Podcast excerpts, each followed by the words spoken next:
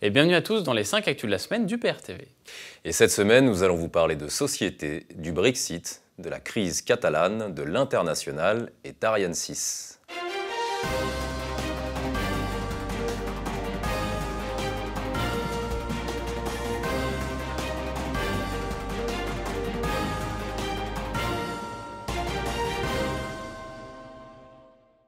Et nous ouvrons ce journal sur la confrontation entre pompiers et forces de l'ordre. En effet, la section CRS du syndicat UNSA Police a présenté ses excuses sur Twitter dans la soirée du 15 octobre pour la gestion du maintien de l'ordre face aux pompiers qui manifestaient. Et il y a de quoi s'excuser. En effet, les consignes de Castaner et Macron visant à gazer des pompiers sont dignes d'un régime fasciste. Parmi les soldats du feu, l'un risque de perdre un œil, un autre s'est fait tirer dessus à bout portant par un LBD. Il a d'ailleurs annoncé sa démission sous le coup de la colère. Le nombre de catégories socio-professionnelles à manifester contre ce gouvernement n'a de cesse d'augmenter. Et face à ces scènes, il est regrettable de constater que l'article 68 de la Constitution n'a pas été envisagé. C'est pourtant la seule voie pacifique et légale contre Macron et son gouvernement. Droit de retrait à présent où deux inspecteurs du travail mettent en garde la SNCF. En effet, 24 heures après les arrêts de en série de cheminots à la suite d'un accident intervenu à Saint-Pierre-de-Vence dans les Ardennes mercredi dernier, le Premier ministre a dénoncé un détournement du droit de retrait qui se serait transformé en droit de grève sauvage. Il a ensuite demandé à la SNCF d'examiner toutes les suites qui pouvaient être données et notamment judiciaires. L'inspection du travail rappelle quant à elle à la SNCF les sanctions liées à la privation du droit de retrait. La libéralisation de la SNCF impulsée par l'Union européenne y crée un climat explosif. Notre gouvernement, comme à son habitude, attaque les droits légitimes au retrait et à la grève des fonctionnaires, ces derniers étant pourtant avant tout inquiets pour la sécurité des usagers.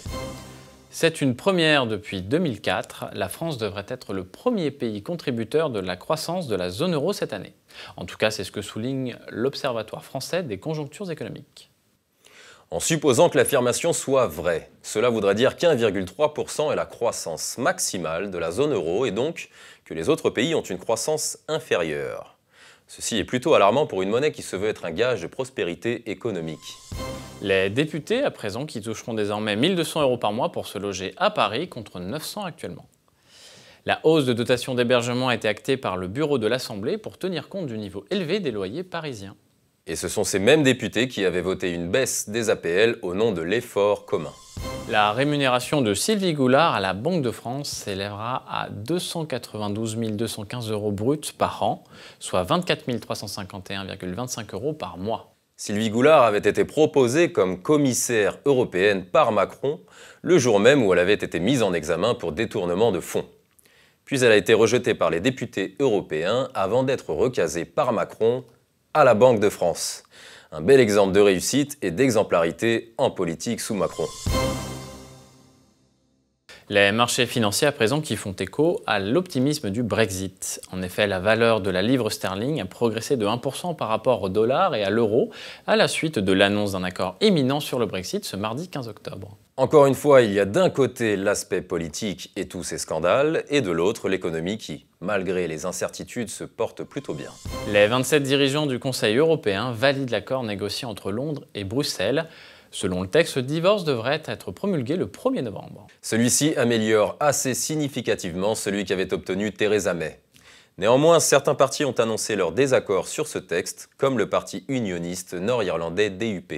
Désaccord qui s'est plutôt vérifié le lendemain car les députés ajournent leur vote sur l'accord. Boris Johnson, de son côté, refuse quant à lui de négocier un report. Le Premier ministre a été désavoué par un député de son propre camp, le conservateur Oliver Letwin, qui a fait adopter à 322 voix pour et 306 voix contre un amendement qui complique sérieusement ses plans.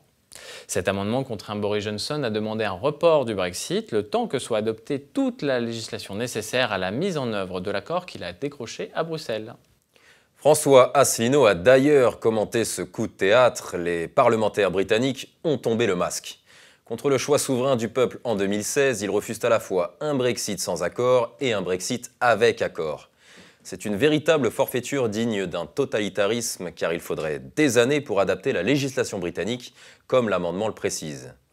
Suite à cela, Boris Johnson a bien envoyé une demande de report à l'Union européenne, non signée, conformément au Ben Act, tout en envoyant en même temps une autre lettre signée disqualifiant la demande de report car la récente législation n'empêche pas cette possibilité. Selon les organisateurs, un million de personnes manifestent à Londres pour réclamer un nouveau référendum à 12 jours de la date prévue de sortie de l'Union européenne. La police, sans donner de chiffres précis, a annoncé que les quartiers de Londres où la manifestation avait eu lieu étaient bondés de monde. Le chiffre venant des organisateurs est très probablement surévalué. Quand bien même il serait exact, il représente peu par rapport aux 17,4 millions de Britanniques ayant voté pour le Brexit en 2016.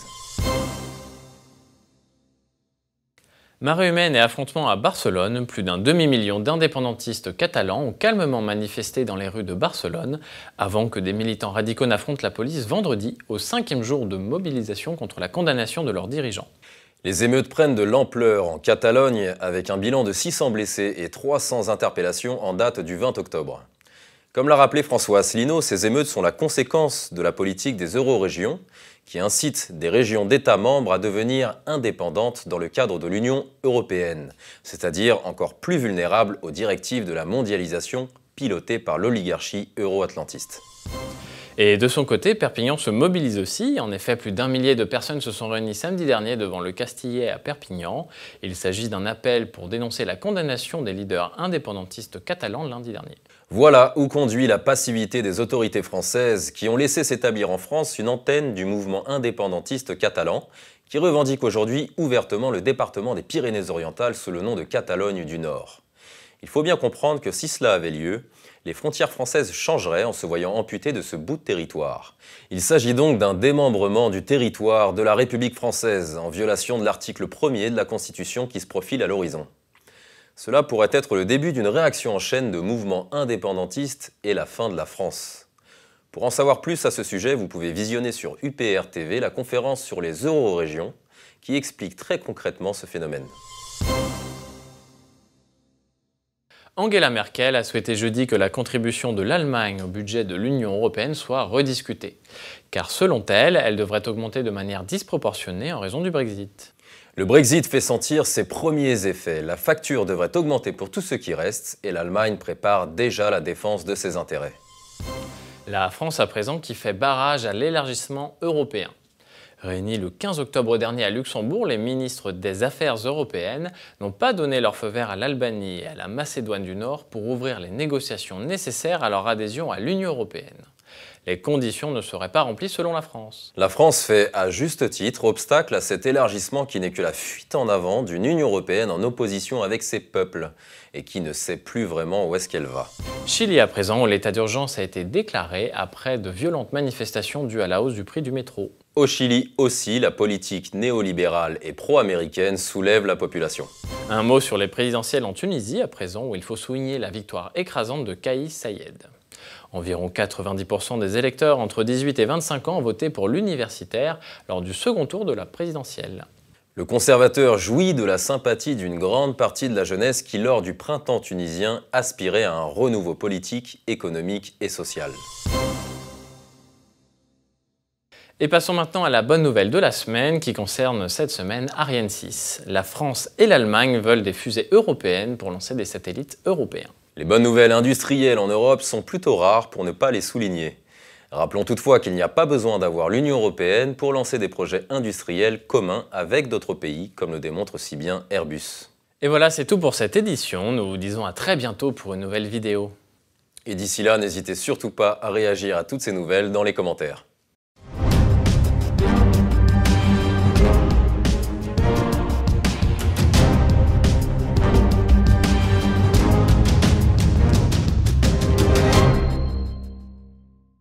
Abonne-toi, mets la cloche et n'oublie pas Angela. Ouais, que tu vois Pendant Brexit, pas là. Angela. Et ce jeudi à 20h, ne manquez pas le débat entre Charles-Henri Gallois et François Boulot, en exclusivité et en première diffusion, sur UPR TV.